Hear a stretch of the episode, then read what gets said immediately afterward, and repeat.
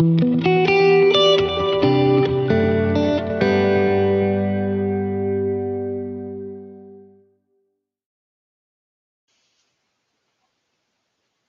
excelente día a todos, todas, todos los que nos escuchan. Espero que se encuentren muy bien. Este, pues bienvenidos un día más a un nuevo episodio de Inmigramom.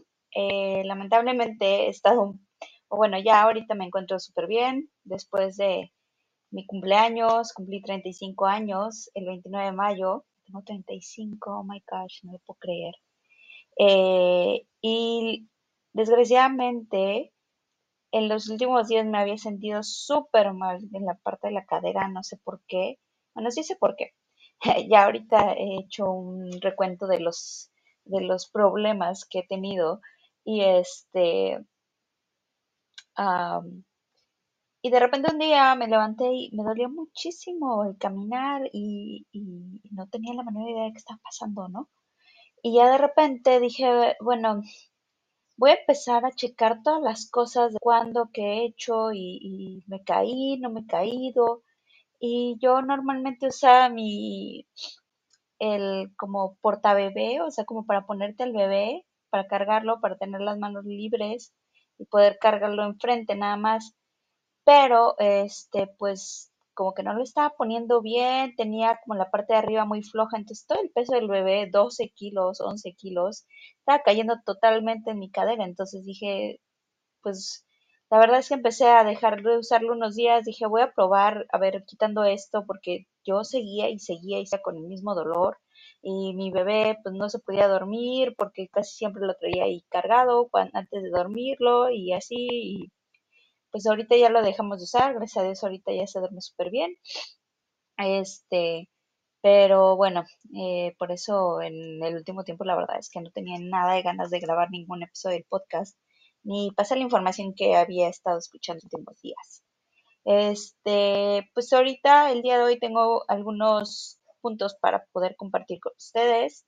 Eh, hace como dos semanas hay un podcast que yo sigo que se llama uh, Cracks Podcast y hay un episodio con Carla Berman que, bueno, se supone, no he visto ese, no, es, no he visto el programa. Normalmente yo siempre cuando estaba en México y antes en, en los episodios que estaban, bueno, no en México, no, aquí en, en, en Alemania, pero en el YouTube en español, podía... Eh, ten, pedía la parte de, eh, de Shark Tank. Y eh, ahorita hay una nueva temporada, pero creo que solo la están pasando por Sony. Y sale el chico que sale en el podcast de Crack Podcast, que se llama Osutrava, en ese podcast, en ese, en ese programa, como, como investor. Y sale esta chica que se llama Carla Berman y empieza a hablar mucho como de la parte de la maternidad siendo una mujer de negocios, que se me hizo muy impresionante porque esta chica habla que tiene cinco hijas, o sea, cinco hijas, o sea, yo literal, no me imagino cómo, cómo le hace o cómo le hizo, porque ella, aparte de los puestos que tuvo de, de consulting, eh, trabajó en Google y luego trabajó en otra, en otra startup. Y, ay, perdón por las molestias de mi nariz, pero estoy con este clima de todo el mundo pensaría que sería lo mejor tener el verano, pero aquí en Alemania con, el polen de las plantas realmente es un delirio la alergia. Pero bueno, entonces esta chica habla de, de cómo le hizo como para la parte de la del parenting, ¿no? ¿Cómo, cómo manejas tu vida como una CEO de una empresa importante y tener cinco hijas, ¿no? Este, dice, pues la verdad me, me gustó mucho porque lo, revisó desde un, una perspectiva bastante, bastante cuantitativa para mi punto de vista, en la que dice, bueno, pues tenemos un plan, quién recoge a quién, quién hace qué tal cosa, o sea, obviamente que su red de apoyo, su esposo, que vive cerca de sus, de sus papás, que tiene niñeras y etc, etc, etc, ¿no? Digo, bueno, obviamente que sí, sí, desde una desde una posición este, bastante privilegiada. Tienes como niñeras, familia y todo. Bueno, pues órale, así me avento más, ¿no? pero si tú estás sola, ¿cómo le haces, no? Pero bueno, yo creo que hay que tomar la parte eh, de sus hacks. Tiene un, una, una tabla de Excel, quién recoge a quién, qué hace tal cosa, quién hace la comida, quién hace cierto tipo de actividades y pues ya se programa, ¿no?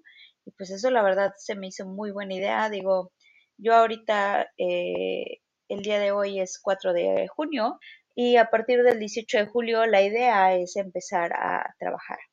La verdad es que no tengo la menor idea de cómo lo voy a hacer. No sé si va a ser humanamente posible para mí, porque pues, la verdad es que soy una mamá primeriza, todavía no hay muchas cosas que todavía no sé cómo solucionar bien, entonces este pues va a ser es learning by doing, ¿no? Podemos saber cómo nos funciona, qué tareas se delegan a quién, que eso es bastante difícil, bueno, no difícil, pero una vez que estés en la casa, como que todo el mundo, ay, bueno, pues tú estás en la casa, tú puedes seguir haciendo todo, ¿no?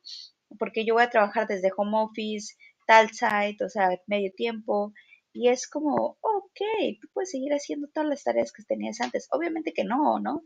Y creo que ese cambio va a ser muy difícil con mi esposo, a poder lograrlo y, y ir metiendo poco a poco todas las tareas que, bueno, cuáles son las que realmente puedo delegar y cuáles son las que pues necesariamente debería estar ahí, ¿no? Entonces, eso es, ese es mi plan en los siguientes días. Yo, yo no sé cómo le han hecho las demás mamás, me gustaría que me comentaran, a ver si tienen alguna experiencia de algún tipo de acuerdo o eh, schedule de cómo manejaron ese tipo de cosas con sus parejas al regresar al trabajo. La verdad es que estoy entre sentimientos encontrados, ¿no? De dejar a, dejar a tu niño, que digo, a veces también necesitamos un poco de, de, distancia, que convivimos demasiado, pero también digo, pues es hijo y pues me gustaría estar todo el tiempo posible con él. La verdad es que me encanta, es, ha sido una de las mejores experiencias de mi vida tener un hijo y la verdad es que disfruto mucho estar con él, aunque a veces ya también no veo la hora en que se llegue a dormir. Pero bueno, creo que eso le pasa a todas, ¿no? Eh, y el siguiente punto es, ah, bueno, entonces en ese podcast es, ella explica la parte del parenting y explica una parte muy importante, ¿no? De toda la parte de los sleep coaches, de eh, parenting coaching y la parte de, de asesoras de lactancia, que pueda dice que eh, tiene muchas amigas que se dedican a eso, pero realmente que, que no, o sea, hay muchas cosas que simplemente te tienes que, que tomar tu intuición más en serio y hacerlo, ¿no? O sea, hay niños que duermen bien, hay niños que no lo van a dormir, que no van a dormir bien. O sea, yo la verdad es que he visto a veces varias cuentas de Instagram este que dice, no, pues tu niño para que duerma bien, esto y esto, esto. Que déjenme decirles que hay una cosa que sí hice que realmente me ayudó muchísimo, que fue ponerle el saquito del dormir. O sea, ahorita ya lo estoy poniendo, estoy tratando de bañarlo, ponerlo, que tenga ese saquito de dormir y lo veo que se duerme así. Porque una, no se puede mover tanto, porque es una bala, eh, si no le pongo eso en la cama se está moviendo para todos lados. Y dos, como que mentalmente sí ya dice, ok, ya, tengo que dormirme. La verdad, eso sí me gustó.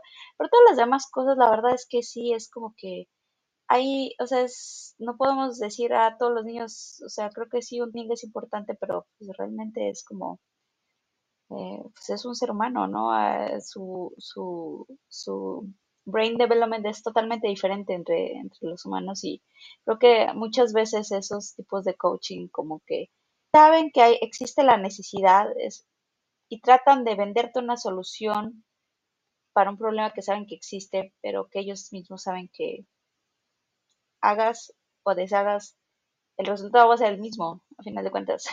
Es como, ah, sí, o sea, lucrar como con un problema que tienes que realmente saben que mucha, o sea, si estás pidiendo ayuda en ese tipo de cosas es porque sí puede que te pueda ayudar un poco, pero a final eh, creo que, bueno, leí en algunos libros que decía que el sueño es un, este, un proceso madurativo, que va a llegar un momento en que, o sea, obviamente no vemos niños de 5 años que duerman 7, 8 con sus papás aún, ¿no? O sea, va a tardar, pero pues va a pasar, ¿no? Entonces, A veces como que simplemente debemos de dejar de ponernos ese tipo de situaciones en la cabeza de que, ah, tiene que ser así porque yo quiero que sea así, porque tiene que dormir en su cuna, porque tiene que dejar de tomar mamila en la noche, porque tiene que dejar de hacer esto o cosas así. Y, pues es lo más importante, como seguir nuestro, nuestro instinto de maternidad. La siguiente es que eh, ella menciona que hay un eh, Parental Data Newsletter que es bastante ah, bueno para poderte darte un guideline de algunas cosas que realmente sí te funcionan, como por ejemplo darle una tablet o teléfono a un niño de menos de 12 años, este, pues puede tener consecuencias bastante grandes. Espero que esta información les haya sido de, utilidad. La verdad es que yo recomiendo mucho la parte del, del newsletter.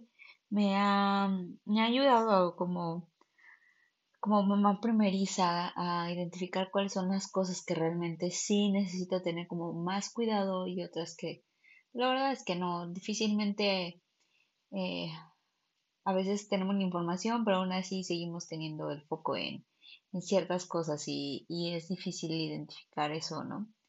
Y pues bueno, para la siguiente semana espero que podamos completar la entrevista con Vivi Nazar, que bueno, uno de los podcasts que ahorita en mi, en mi Parental Live he estado escuchando es el de Más allá del rosa y habla acerca de la maternidad. Ella es una creadora de contenido en Instagram que se dedica a la parte de em, asesoría de imagen y pues cuenta cómo fue su transición de ser em, mamá de dos niños, luego tres y pues toda la parte de dismorfia corporal y pues estoy muy emocionada por tener ese episodio. Espero que la siguiente semana lo podamos ah, hacer público y cualquier cosa que tengan interés en conocer, por favor escríbanme a inmigramoma.gmail.com y nos vemos en el siguiente episodio.